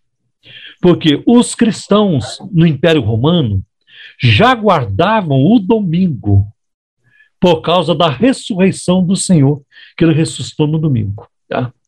Então, o que, que o imperador fez? Para fazer uma média, ele decretou. Ele decretou o domingo como feriado. Mas isso já era praticado desde o livro de Atos, capítulo 20. Naquela época. É bem anterior, né? Naquela época, nem a avó do Constantino havia nascido ainda. Verdade, exatamente. Nem a avó dele havia nascido. E os cristãos já estavam se reunindo no primeiro dia da semana. Né? Então, outra coisa, não existe um só texto no Novo Testamento que manda o cristão guardar o sábado. Ora, e se teve um momento em que o sábado poderia e deveria ser instituído, seria em Atos 15, no primeiro concílio da Igreja Verdade, de Jerusalém. concílio, né? É, é, houve ali o primeiro colegiado apostólico ali, é, dos apóstolos ali reunidos, Sim. os verdadeiros apóstolos, porque os de hoje são picaretas. É, os de hoje eu não, não tenho respeito por eles. Tá? Então, os apóstolos se reuniram para julgar algumas questões, por exemplo, comer é, carne sufocada, comer sangue, a questão da, da imoralidade é, sexual, idolatria. Né? Sim. É, então, agora, ali era um momento de colocar o sábado. Olha, se eles trataram de imoralidade sexual, de idolatria, de carne sufocada, de comer sangue, e também recomendamos aos gentios que guardemos o sábado, santifique o sábado do Senhor a ser assim. Não, não tem nada disso. É. é.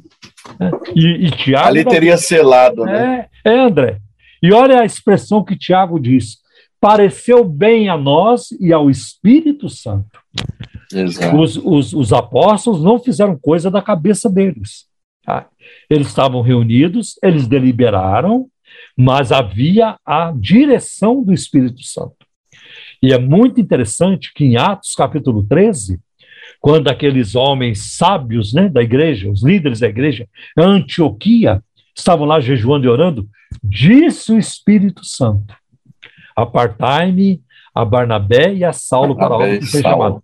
Então, eles estavam familiarizados com a direção, com a voz do Espírito Santo. Sim, sim. E ao mesmo tempo com as Escrituras. As Escrituras também. Então, não tem base bíblica nenhuma para é, o cristão guardar o sábado. E quem diz que o cristão tem que guardar o sábado para ir para o céu, jogou a doutrina da graça fora. fora. Descartou a doutrina da graça. Porque a salvação não vem por guardar o sábado, nem por dar dízimo, nem fazer qualquer obra, mas por crer em Cristo, Amém. na sua morte de cruz, no, no seu sacrifício na cruz. Então, essa Amém. é a nossa resposta para isso. Amém. Pastor, vamos para mais uma pergunta aqui que vem lá de Biritiba Mirim. É, lá perto de Mogi das Cruzes, né? É perto, de, de Mogi, Mogi é. isso. É passando Mogi antes de Salesópolis, um lugar muito agradável. E de lá vem a pergunta do irmão Luiz, ele é da Assembleia de Deus. E ele gostaria de perguntar o seguinte: eu gostaria de saber por que muitos pastores fazem distinção de membros, sendo os que têm melhor poder aquisitivo são levantados obreiros, e vemos uma grande bajulação. E os mais humildes, muitas vezes, nem têm o ministério reconhecido. Irmão, existe uma coisa muito ruim, abominável, em várias igrejas pentecostais, em algumas denominações pentecostais. O endeusamento da liderança. Né? O endeusamento da liderança. É, hoje você encontra até música de exaltação de um, para um líder. É, é, li, é, líderes sendo chamados de pai, paizinho pela igreja, tatuando né, o pai no, no braço, nas costas, assim por diante. Lamentável. Existe um culto à personalidade. É uma, é, uma, é uma abominação diante de Deus, mas isso existe. Eu conheço é, líderes aí é, é, evangélicos, né? Eu não sei se são cristãos, por isso que eu não vou falar cristãos, mas evangélicos eu posso dizer porque eles se dizem evangélicos, que eles gostam de ser bajulados. Eles esperam bajulação. E quando o, os obreiros não o bajulam, ele fica irritado. Ele até começa a perseguir aquele obreiro. Isso é síndrome de Lúcifer. Isso é uma coisa diabólica, André. É triste. É, é coisa diabólica. Sim. Sabe? Eu, eu, a turma na Igreja Cristã da Trindade me chama do jeito que quiser. Me chama de irmão, me chama de Paulo, me chama, me chama de pastor, se quiser. Me chama de sua santidade, se quiser. Não, agora estou brincando. Agora é brincadeira. Agora é brincadeira. Mas me chama de irmão, de Paulo, né? É, ainda bem que ninguém me chama de doutor, é muito difícil. Porque de fato eu sou. Mas eu não preciso de colocar essas coisas na frente do meu nome. Né? Sim. É, é, normal você chamar um pastor de pastor. Isso é normal. Né? Mas essa turma é terrível. Sabe, às vezes eu, eu, já aconteceu. Um dia eu fui numa reunião de pastores aqui em São Paulo. Quando eu cheguei lá, Veio um irmão abrir os braços, Paulo Romeiro, e começou um palavreado do fundo do inferno. Oh, Jesus. Não, é, é, não era ofensa. Acho que se fosse ofensa, não teria, não, não seria tão problemático, tão sério. Eram lisonjas, né? Eram lisonjas, confete. Para que jogar confete em mim? Sabe? Adora a Deus. É, vai jogar verdade. confete em Jesus, adorador. então, lamentavelmente, isso acontece. Tá? E aí, André, ainda trabalhando aqui na pergunta do Luiz, é muito triste quando você vê a liderança de uma igreja tratando as pessoas que têm dinheiro de uma forma e as que não têm de outra. Né? Eu me lembro uma vez, quando eu frequentei um ambiente aí, então, quando chegava na hora do almoço, dividia os pastores em três classes. Os pastores que é, tinham, eram pastores de campos é, grandes, né, de uma seara bem grande, eles então comiam no local com ar condicionado, né, a comida era diferente, porque, porque suas igrejas eram grandes. Então é o pastor A, é o pastor A. Aí tinha os pastores com as igrejas menores, eram os pastores B. Então eles ficavam no lugar para comer, a comida já era inferior com ventiladores. É o primeiro, o primeiro com ar condicionado, os primeiros lá com ar condicionado. Já os pastores uh, do nível B já com, com ventiladores e a comida inferior. E aí tinha os pastores que eram simples, igrejinha muito pequena, muito Meu nem igreja céu. nenhuma. Aí ficava num lugar, André, nem ventilador. Era um Deus. sufoco, era um sufoco. Comia cachorro quente, né? Churrasquinho ah, grego. Meu filho, comia. Não vou nem dizer para você o que. Rapaz. André, como é que Deus vê isso? Não dá, né? Não como dá. é que Deus vê uma igreja fazendo isso, discriminando as pessoas? Lamentável. Né? Grande parte do mundo evangélico hoje, o mundo gospel, é movido a grana, é Sim. movido a dinheiro. A dinheiro. É lamentável. É lamentável. Então, fica aqui é, a nossa triste, né? resposta né? para o nosso irmão Luiz, né? É, é, e de fato há uma há uma há uma um desprezo por aqueles que são humildes, que não têm grana e assim por diante. O dia de acerto de contas vai ser terrível, vai ser terrível, com certeza. Pastor, Uma pergunta aqui sobre o livro de Enoque. O irmão também não se identificou, ele colocou como JK, então não sei o que significa JK, mas o irmão JK, ele quer saber a respeito do livro de Enoque, ele pergunta se é apócrifo. E aí ele pede para que falemos um pouco sobre Enoque. Ele andou com Deus e não se achou, mas ele é mencionado em Judas, onde Enoque profetizou. Então ele pergunta: como Judas sabia disso, né, a respeito dessa profecia? Está em Judas. E aí eu vou ler aqui os versículos Isso. 14 e 15 Isso, de Judas. É Judas 1, versículos 14 e 15. A gente fala 14 e 15 porque é um capítulo só, né? Uhum. A respeito deles também profetizou Enoque, o sétimo depois de Adão, dizendo: O Senhor veio com seus milhares de santos para executar juízo sobre todos e convencer a todos os ímpios de todas as ações da impiedade, de impiedade que impiamente cometeram e de todas as palavras duras que ímpios pecadores proferiram contra ele. Então, na verdade, o que o Judas está fazendo aqui, ele fala sobre o destino dos ímpios, dos apóstatas, e ele começa a tratá-la, a tratar disso a partir do versículo 10 e ele usa muitas, é, é, uma linguagem muito figurada, muitas figuras, né?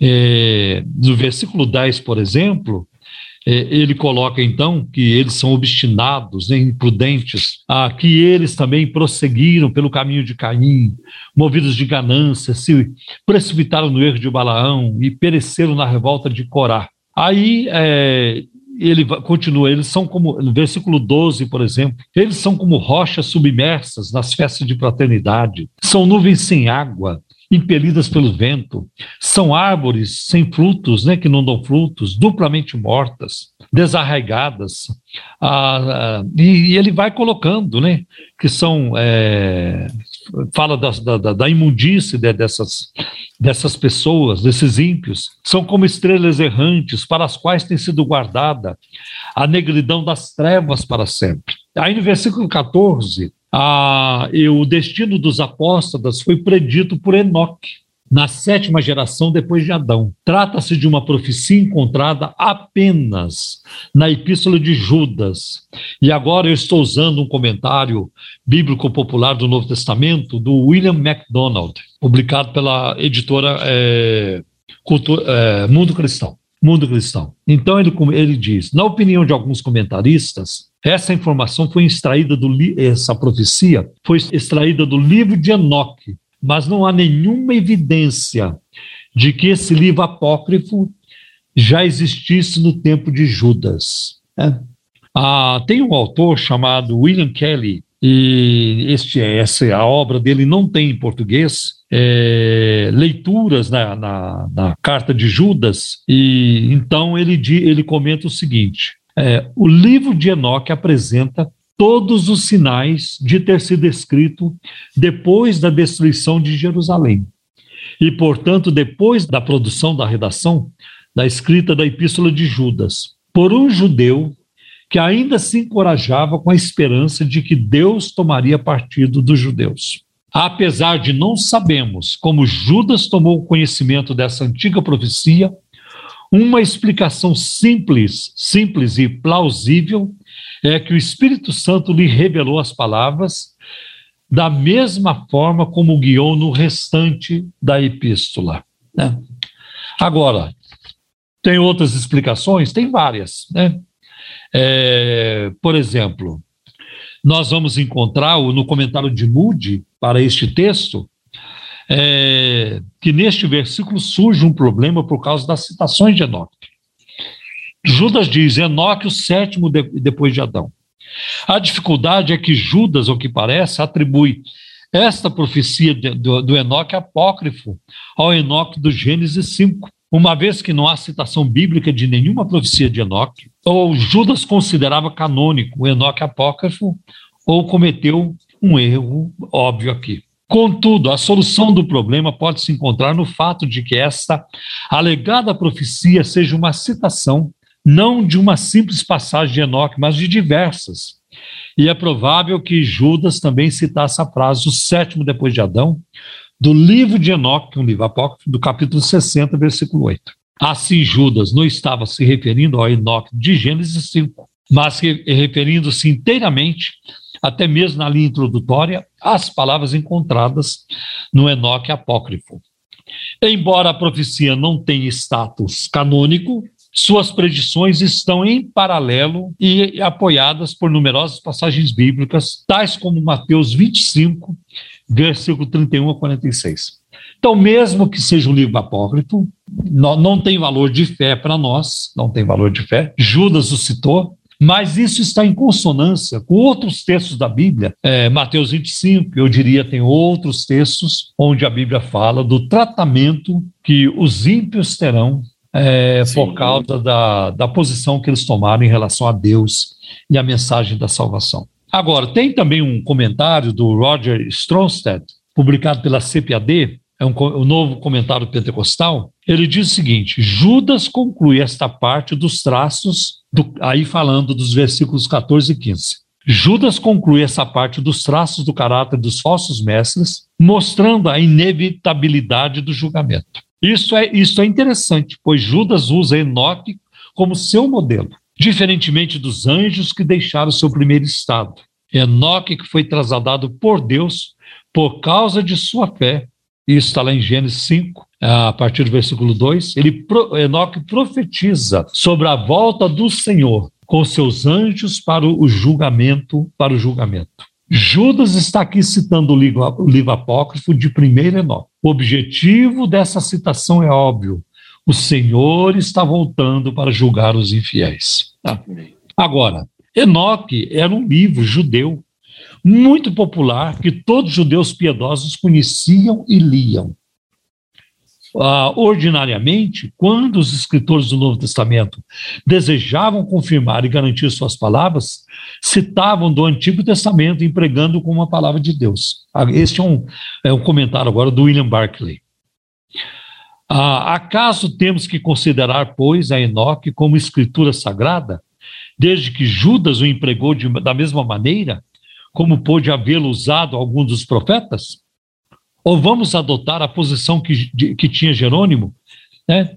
E dizer que Judas não pode ser escritura, porque comete o erro de considerar como escritura um livro que de fato não é escritura? Não precisamos perder muito tempo neste debate. O fato é que Judas, um judeu piedoso, conhecia e valorizava o livro de Enoque, tinha crescido no ambiente e num círculo onde o livro de Enoque era olhado com respeito e até reverência. E Judas toma a sua citação dele com toda a naturalidade, sabendo que seus leitores a reconhecerão. Judas está fazendo simplesmente o que todos os escritores do Novo Testamento fizeram e o que todo escritor deve fazer em qualquer tempo. Está falando com os homens numa linguagem que eles reconhecem e entendem. Agora, volto a frisar: não tem o livro de Enoque, não tem valor canônico para nós, não está inserido no canto das Escrituras. E como também o apóstolo Paulo, ele citou. É, é, Exatamente. Ele citou. É, Paulo é, citava fontes de fora da Bíblia. Sim. Citou o poeta Cleantes lá em Atos capítulo 17. Né? Epimênides. Epimênides. Então, ele citou autores pagãos. Sim. Isso não transforma a, a posição, a, essas obras, como, ah, elas então são canônicas. Olha, eu me lembro de uma palavra do, do João Calvino. Toda verdade é verdade de Deus. Toda verdade é verdade de Deus. Não importa de onde ela surja. Né? Por exemplo, quando um médico faz uma declaração dizendo: Eu pesquisei e esta droga, esta pílula, cura tal coisa, essa é uma verdade. E essa é uma verdade de Deus. De Deus. De Deus. Né? Porque to, toda verdade é verdade de Deus. Né? O, o, primeiro que o ser humano não tem poder para criar nada. Pode crer. É, não cria nada, né? Então é nesse sentido. Sim. Então, eu, eu não tenho problemas em relação a isso.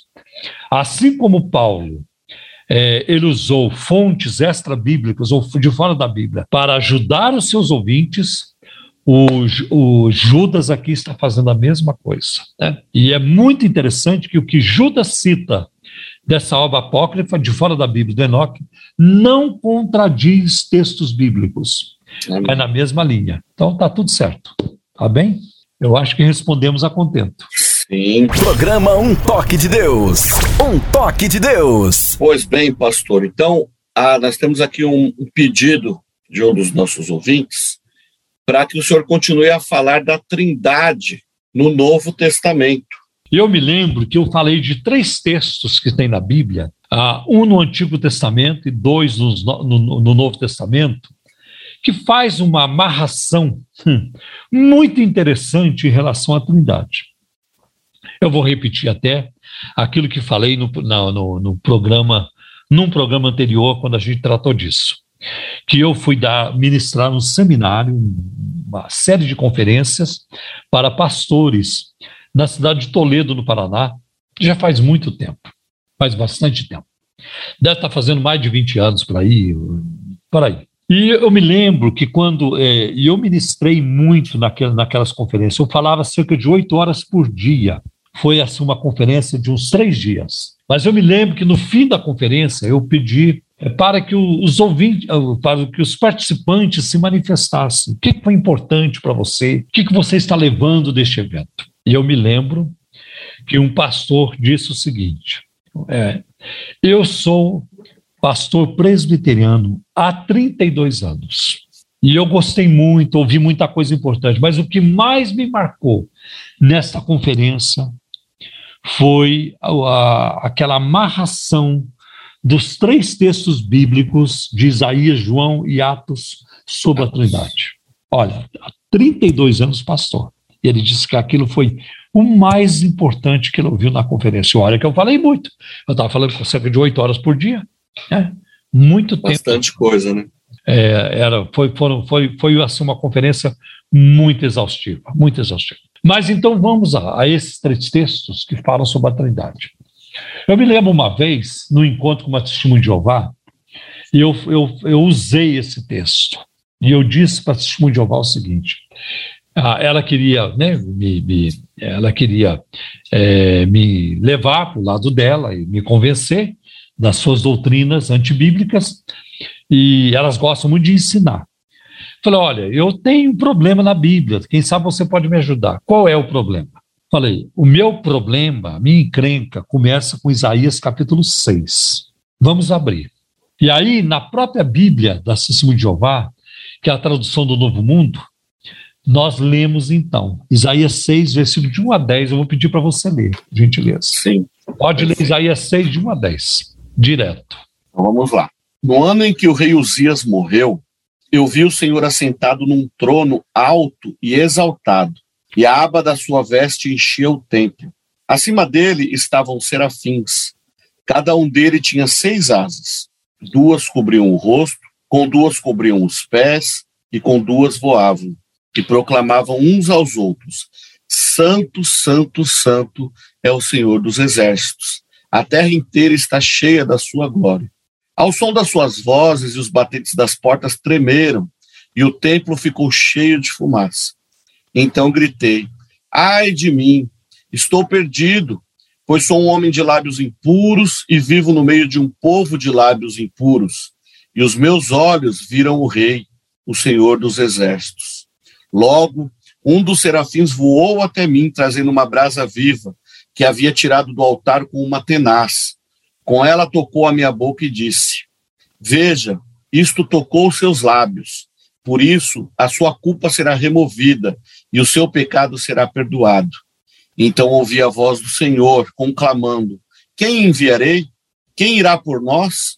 E eu respondi: Eis-me aqui, envia-me.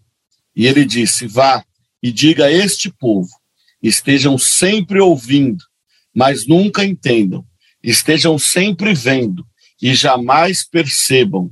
Torne insensível o coração deste povo, torne surdos os seus ouvidos e feche os seus olhos, que eles não vejam com os olhos, não ouçam com os ouvidos e não entendam com o coração, para que não se convertam e sejam curados. Então, André, é, eu esqueci de informar que eu, eu aprendi isso há muitos anos é, num comentário é, alemão traduzido para o inglês, porque alemão eu não sei, de Keil Endelit. É um excelente comentário de 10 volumes. Então foi lá que eu aprendi isso. E passo para frente isso porque é muito importante. André, eu vou pensar, eu vou pontuar algumas coisas Isaías capítulo 6. Eu vou pedir que você interaja comigo.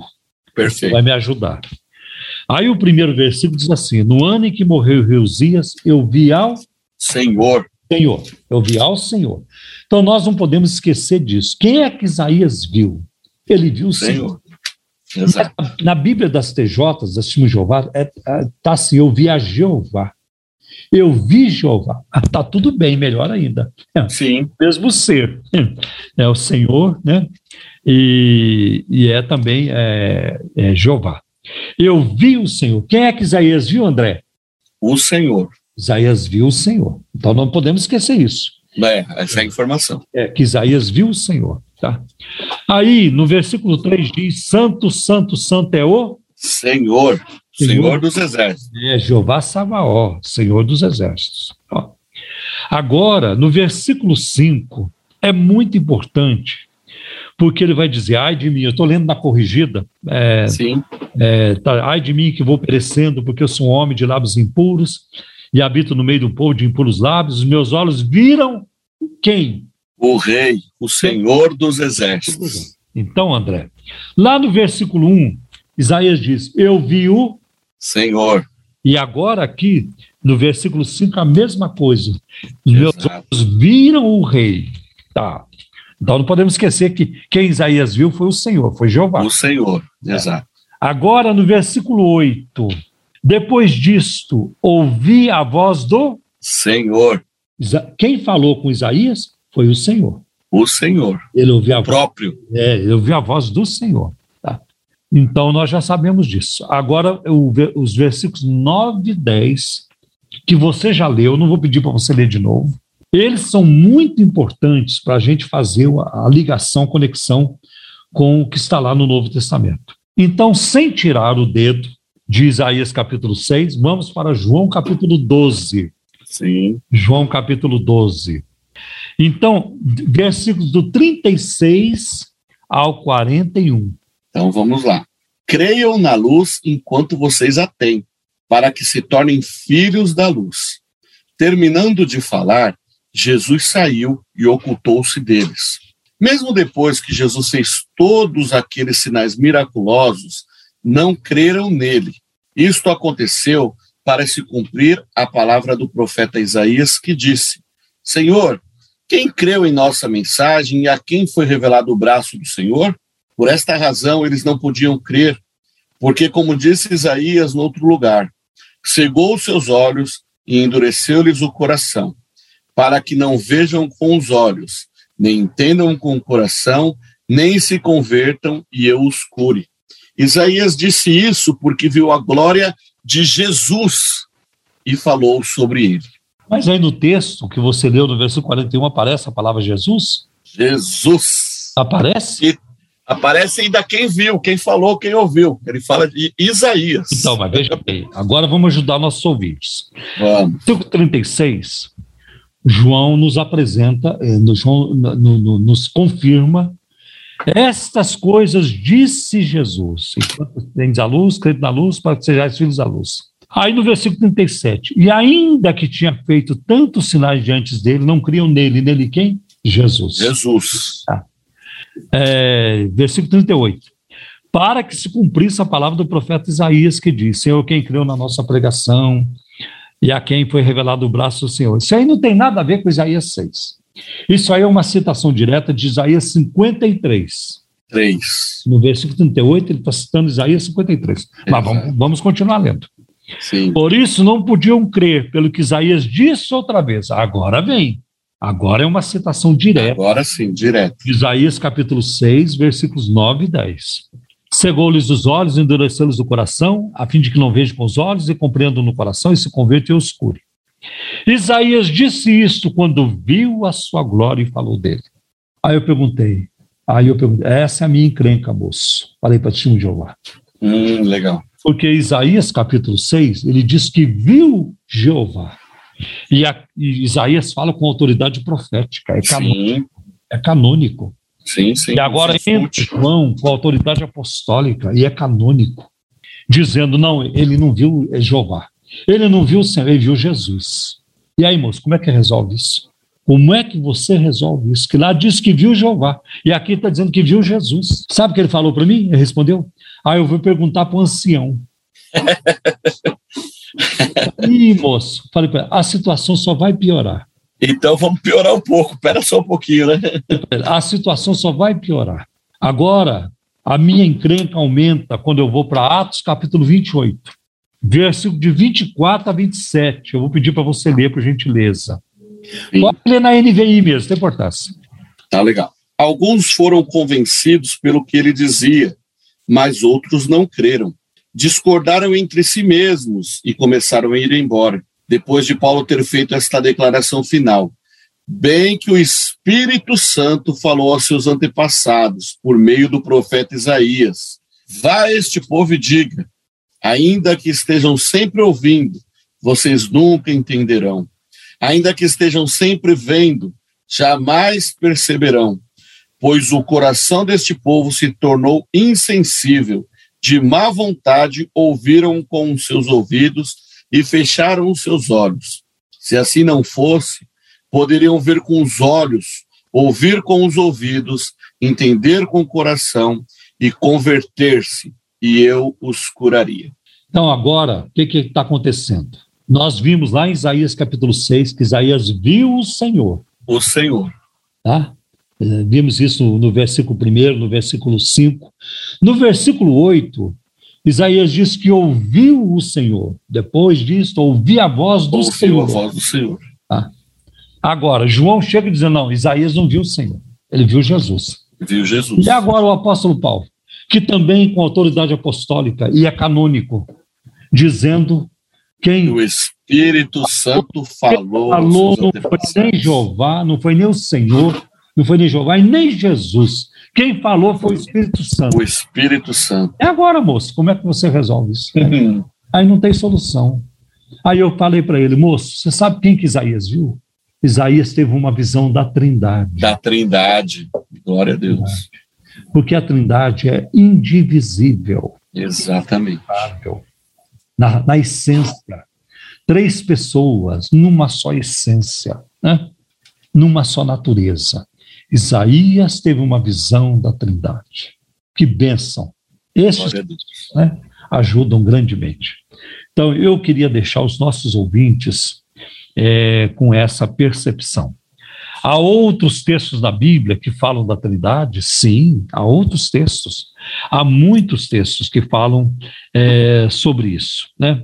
Por exemplo, quando Jesus foi batizado, em Lucas capítulo 3, versículo 21 e 22, você pode, pode ler, por, por gentileza. 3, 21 e 22. Quando todo o povo estava sendo batizado, também Jesus o foi.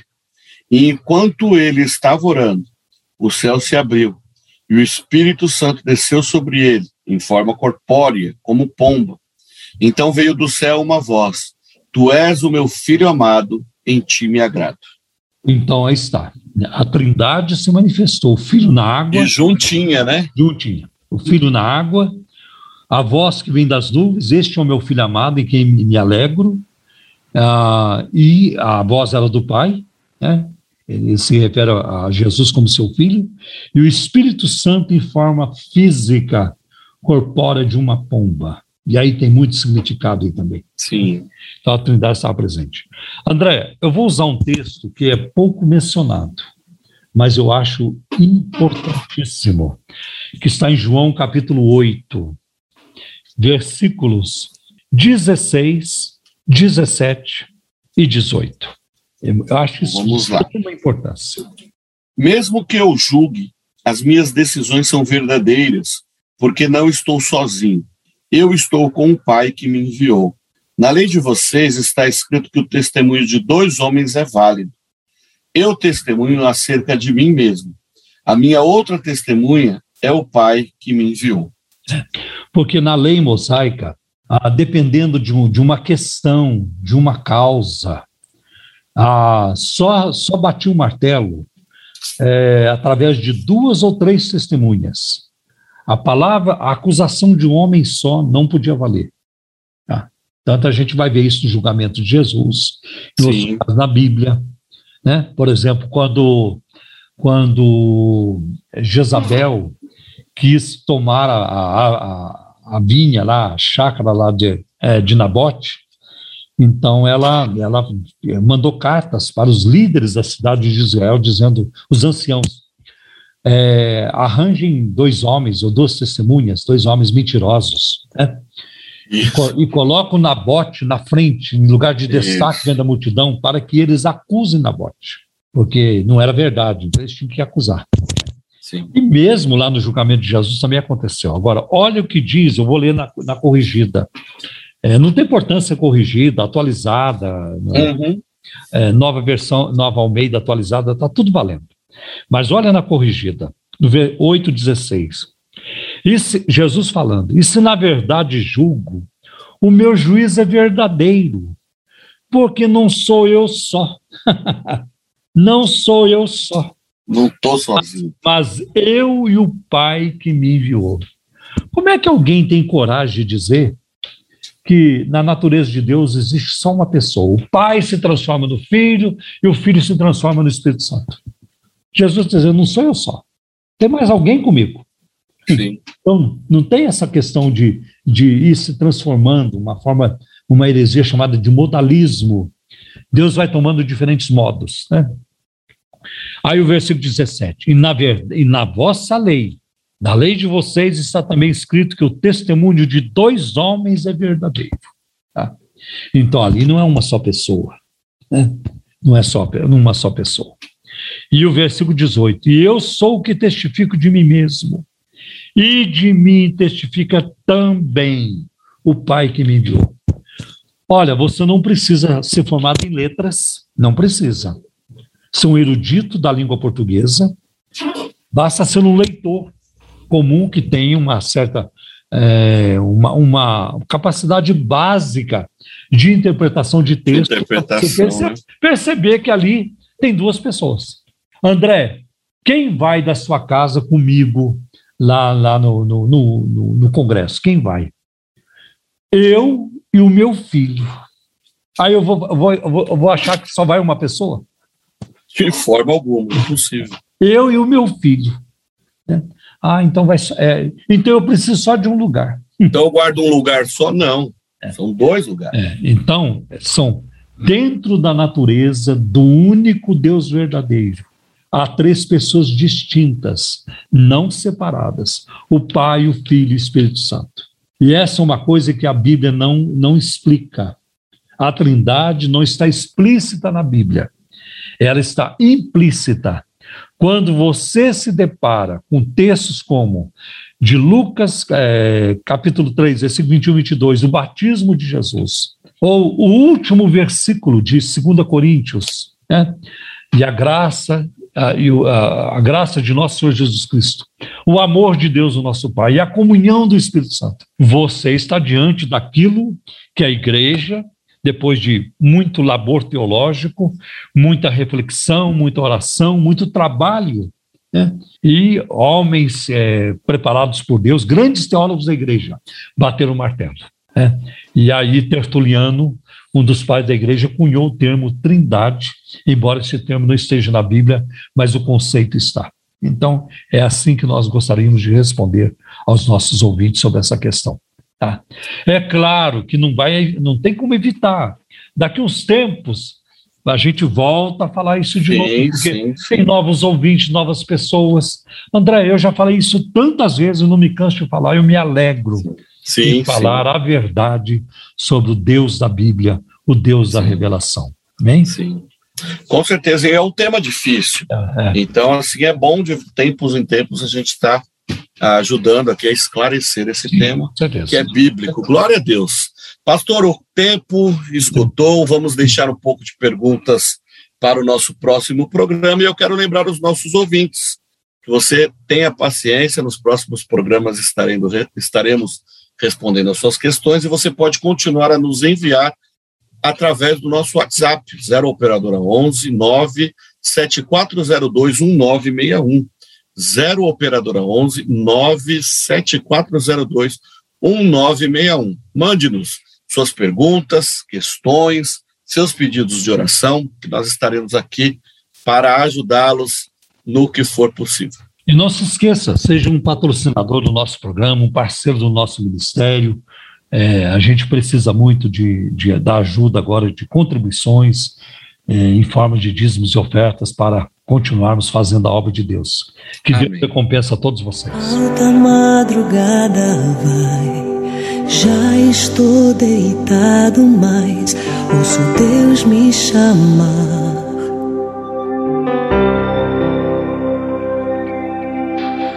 Sua voz suave é como um sussurro, ouço Deus me chamar.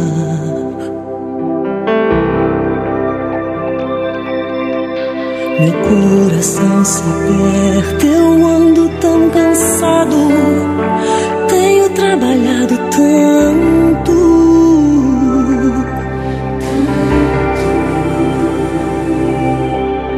Meu coração se aperta. Ao ouvi-lo me chamando, me chamando, me chamando, me chamando,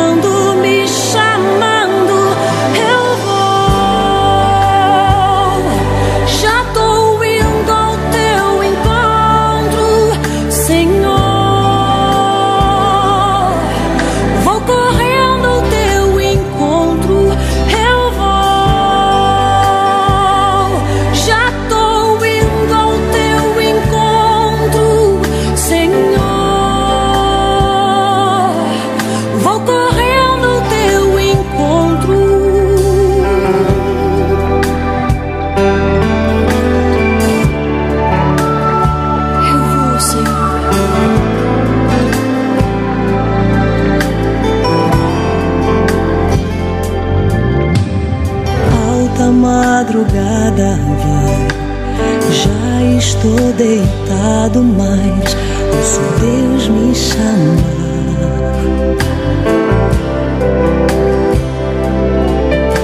Sua voz suave como um sussurro, ouço Deus me chamar.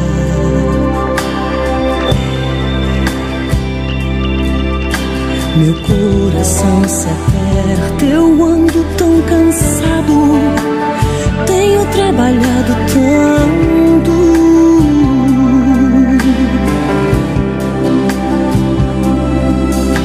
Meu coração se aperta ao ouvi-lo me chamando, me chamando, me chamando, me chamando,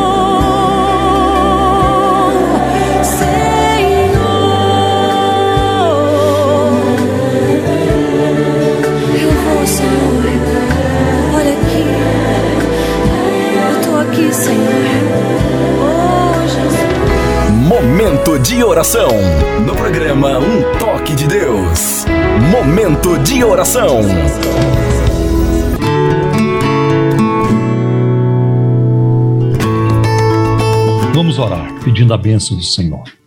Amém. Pai, em nome do teu filho Jesus, nosso divino mediador, nós buscamos a tua face neste momento em favor dos nossos ouvintes. O Senhor sabe onde eles estão e em que circunstâncias se encontram também. Tem muitos que estão felizes, alegres, é, celebrando bênçãos, cheios de gratidão, e nós nos alegramos com isso. Mas tem também aquela turma que sofre, aquela turma que carrega um peso, peso emocional, peso espiritual, um peso financeiro, o peso da enfermidade. E nós pedimos que o Senhor venha estender a tua mão de poder, de infinito poder, para agir na vida dos nossos irmãos. Senhor, supre a necessidade, abra a porta para aquele que está desempregado. Meu Deus, abençoa esta loja, este comércio, esta empresa, este emprego. Senhor, faz, faz prosperar para a glória do teu nome e supra a necessidade do teu povo que não falte o alimento sobre a mesa, que não falte, Senhor, aquilo que é necessário para a nossa sobrevivência. Cuida do teu povo, pois tu és Jeová Jireh, Deus de provisão. E o Senhor prometeu, Senhor, que cuidaria de nós, que estaria conosco todos os dias, até a consumação dos séculos. Também pedimos por aqueles que ainda não te conhecem como Senhor e Salvador e vivem nas trevas do pecado, da religião, da idolatria, de tantas das superstições, Senhor, em, em crenças e crendices que não podem salvar. Revela-lhes a Jesus Cristo como Senhor Amém. e Salvador, pelo poder do Teu Espírito Santo. Toca nos seus corações, abra os seus olhos cegos, para que vejam a luz que há em Cristo Jesus. Senhor, eu oro também por aqueles que estão presos no vício escravizador. Envia a unção que quebra todo julgo sobre eles. Senhor, faz o milagre da libertação, da conversão, Senhor. Em nome de Jesus, o milagre da salvação. Pai, abençoa as famílias, as crianças, os casais, homens e mulheres, Senhor, maridos e esposas. Senhor, põe fim ao, ao feminicídio na nossa nação, é, aos abusos, Senhor. Quantos casos de pedofilia, quantos casos, Senhor. Livra a nossa nação da violência, quantos assaltos, quantas, quantas vidas que se perdem, Senhor, por nada, meu Deus. Tem misericórdia. Visita a nossa nação com um poderoso derramamento do teu espírito, com salvação, com libertação. Senhor, que o conhecimento de ti venha inundar, Senhor, a nossa nação, como as águas cobrem o mar, Senhor. Em nome de Jesus. Envia, Senhor, o derramamento do teu espírito, Senhor, como um vento veemente, como um rio caudaloso, que ninguém possa controlar. Senhor, só o Senhor possa controlar, em nome de Jesus. Oh, Jesus. Salva as almas do Brasil. Livra o Brasil da violência, livra o Brasil da corrupção, livra o Brasil, Senhor, dos políticos corruptos, dos juízes corruptos, dos empresários corruptos. Livra o Brasil, Senhor. Senhor, põe fora da vida pública, remove da vida pública aqueles, meu Deus, que, é, Senhor, que apoiam a corrupção, que defendem a corrupção, os corruptos. Senhor, livra, Senhor, livra o Brasil, Senhor, dessa gente. Livra de todas as instâncias do judiciário, os juízes corruptos, em nome de Jesus. Em nome de Jesus. Guarda a nossa nação. Guarda, Senhor, para que haja, Senhor, paz, para que haja ética. Senhor, trabalha, Senhor, a salvação é, dos corações, das vidas da nossa nação. Em nome de Jesus, nós oramos, Senhor, agradecidos, em nome de Jesus. Amém. Amém. Glória Deus, a Deus. Amém. Deus abençoe a todos. Programa Um Toque de Deus. Um Toque de Deus. Igreja Cristã da Trindade. Telefone 0 Operadora 11 3539 5919. Site www.ictrindade.com.br. Acabamos de apresentar. Programa Um Toque de Deus. Oferecimento: Igreja Cristã da Trindade. Endereço: Avenida Fagundes Filho, número 5 55, ao lado da estação do metrô São Judas. Um toque de Deus. Apresentação: Pastor Paulo Romeiro.